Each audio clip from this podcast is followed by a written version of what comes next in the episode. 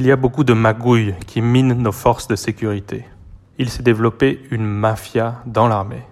Ce constat n'est pas extrait du rapport d'une ONG.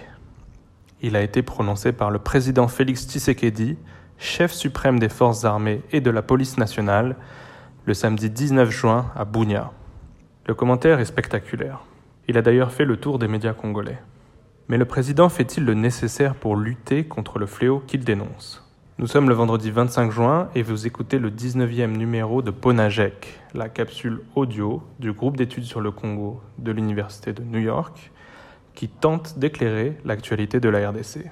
Je suis Pierre Boisselet, le coordonnateur du baromètre sécuritaire du Kivu, et cette semaine, nous nous intéressons aux réseaux illégaux qui entravent l'armée congolaise. Car Félix Tshisekedi a raison de soulever ce problème il y a de nombreux exemples d'activités illégales menées par des membres des FRDC pour s'enrichir. Le dernier rapport du groupe d'experts des Nations Unies sur la RDC en regorge. Trafic d'armes qui atterrissent souvent entre les mains des groupes armés eux-mêmes, notamment sur les hauts plateaux du Sud Kivu et en Ituri. Présence illégale de soldats dans les mines d'or, comme à Matungu, dans le territoire de Walikale. Ou encore récolte et exportation de cacao sur l'axe Beni-Kassindi. Une partie des soldats des FRDC est par ailleurs fictive. Souvent, ils ne sont pas remplacés après leur mort au combat, et leur solde, qui continue d'être versé, est détourné. Tout ceci contribue à aggraver et à maintenir l'insécurité. Alors, comment en est-on arrivé là? L'impunité est évidemment un des facteurs. Et Félix Tshisekedi a eu raison de pointer la faiblesse de la justice lors de son intervention. L'arrestation de trois officiers soupçonnés de détournement de soldes de militaires fictifs en Ituri trois jours plus tard, va dans le bon sens. Mais cette mafia, comme l'appelle Félix Tshisekedi, a également des causes plus profondes. Faute de suffisamment de moyens et de contrôle, une grande partie des FRDC s'organise sur le terrain de manière informelle pour subvenir à ses besoins. Cela se fait souvent aux dépens des civils qu'ils sont censés protéger, avec des taxes diverses qui peuvent mener à des exactions.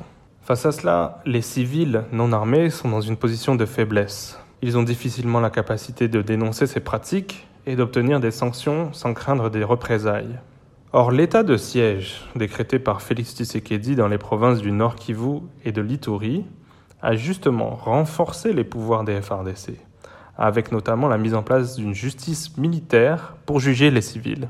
L'armée a désormais encore plus de latitude pour taxer les citoyens et s'en prendre aux médias et à la société civile qui pourraient les dénoncer. Les mesures prises par Félix Tshisekedi risquent donc de renforcer le phénomène dénoncé par Tshisekedi Félix. Demander la moralisation des soldats, leur faire subir la rigueur de la justice, tout ceci est louable et nécessaire.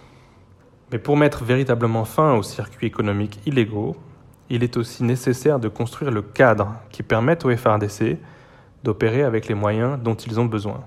Pour recevoir Ponajek chaque vendredi sur votre téléphone, rejoignez notre fil WhatsApp en envoyant GEC, GEC au plus 243 894 110 542. À très vite